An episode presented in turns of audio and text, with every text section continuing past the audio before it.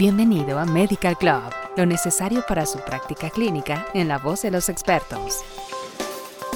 Este canal está dirigido únicamente a profesionales de la salud en México y Latinoamérica. El contenido que se presenta es únicamente con fines informativos.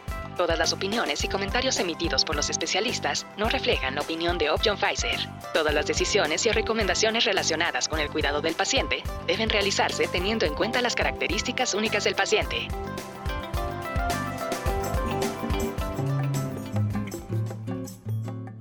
Bienvenido a este nuevo capítulo de Medical Club. El día de hoy hablaremos de la ansiedad y depresión en el paciente cardiópata. Esperamos que el contenido de este podcast te sea de ayuda para ti y para tus pacientes.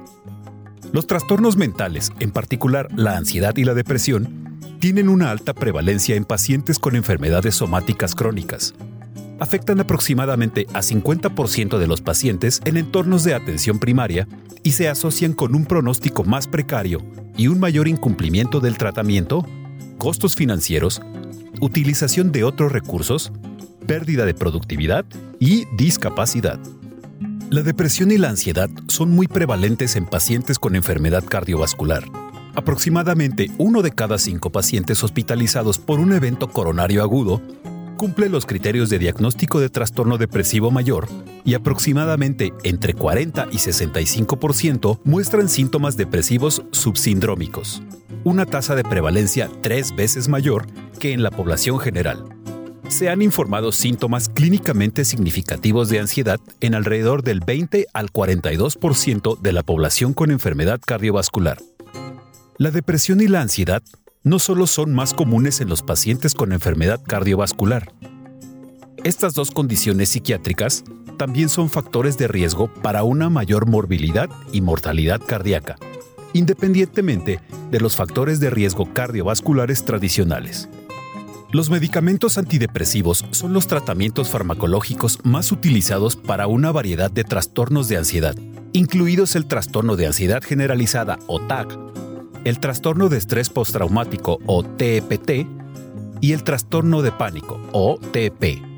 De los medicamentos antidepresivos, los inhibidores selectivos de la recaptación de serotonina son los agentes mejor estudiados y con mayor frecuencia en pacientes cardíacos. Debido a la afinidad mínima por los receptores adrenérgicos y los canales de sodio, los inhibidores selectivos de la recaptación de serotonina normalmente no causan hipotensión ortostática ni afectan la conducción intraventricular, a diferencia de los antidepresivos tricíclicos. Las enfermedades psiquiátricas son prevalentes en pacientes con insuficiencia cardíaca y conducen a resultados cardiovasculares y de salud negativos en estos pacientes.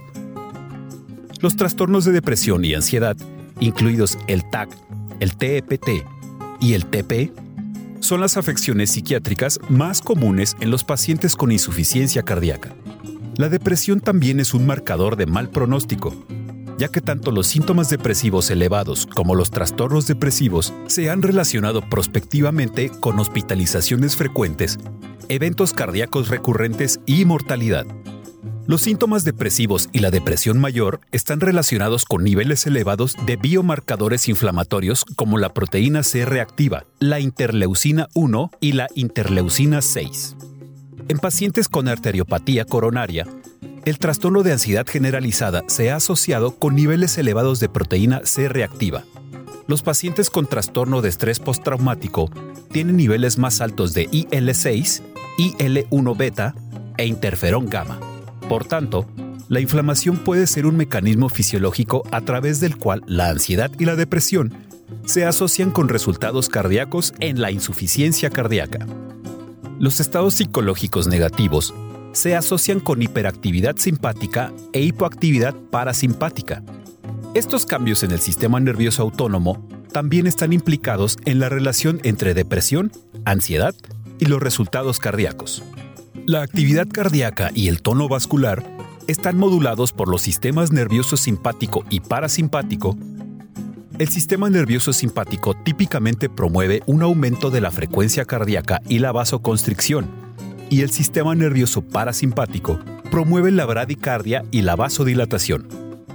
Este desequilibrio puede conducir a remodelado cardíaco y arritmias, y se ha relacionado con la mortalidad en insuficiencia cardíaca. Con esto cerramos el tema de ansiedad y depresión en pacientes cardiópatas.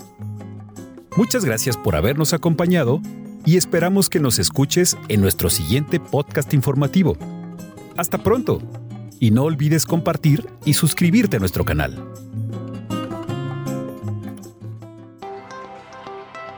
Esto fue Medical Club